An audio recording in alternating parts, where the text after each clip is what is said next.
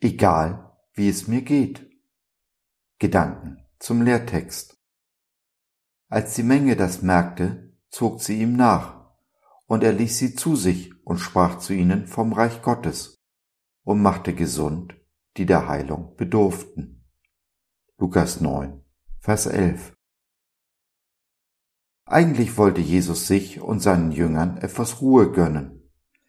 Die Apostel waren gerade zurück von ihrem Missionseinsatz, auf den Jesus sie geschickt hatte.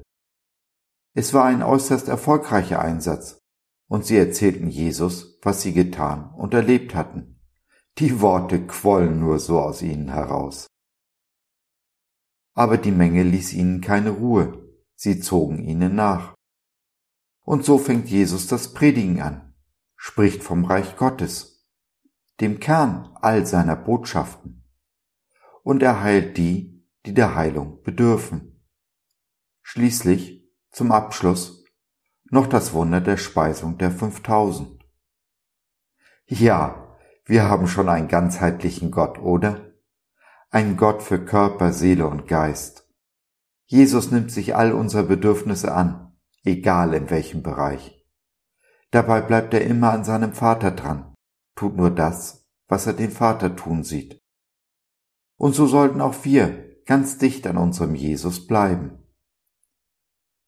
Die Worte und Taten, die Zeichen und Wunder sind uns immer zur Lehre gegeben, sollen uns etwas aufzeigen.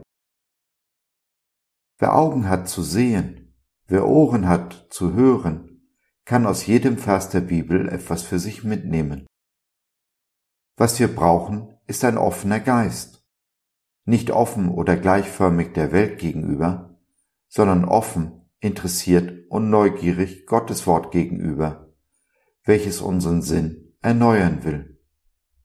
Dies geschieht aber nur, wenn wir uns ganz bewusst dafür entscheiden.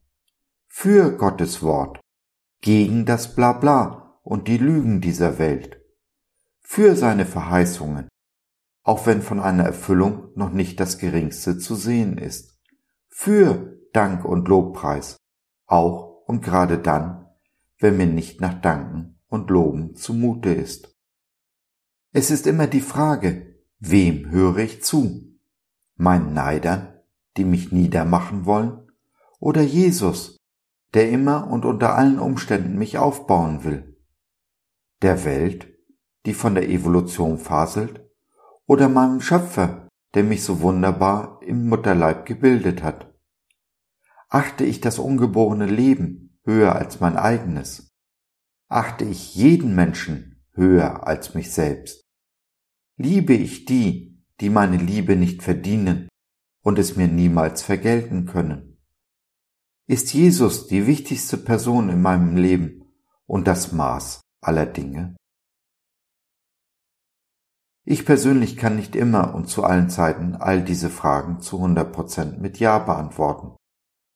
Es gibt Momente, Tage, an denen ich niedergeschlagen und schlechter Stimmung bin, wo sich alles um mich selbst dreht und die Welt sich gefälligst um mich drehen soll. Aber müde wie ich bin, kann ich zu meinem Jesus kommen. Er schenkt mir Ruhe und neue Kraft, denn sein Geist ist Kraft, Dynamis, Dynamit. Während Jesus zur Menge spricht, klappe ich meinen Laptop auf und schreibe diesen Blog. Nicht für dich, nicht für die Welt, sondern für mich, um mich zu erinnern. Und so ändert sich meine Stimmung. Ich bekomme neue Kraft, neuen Mut, neue Hoffnung und Zuversicht.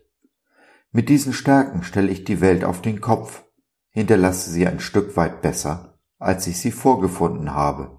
Und das kannst du auch.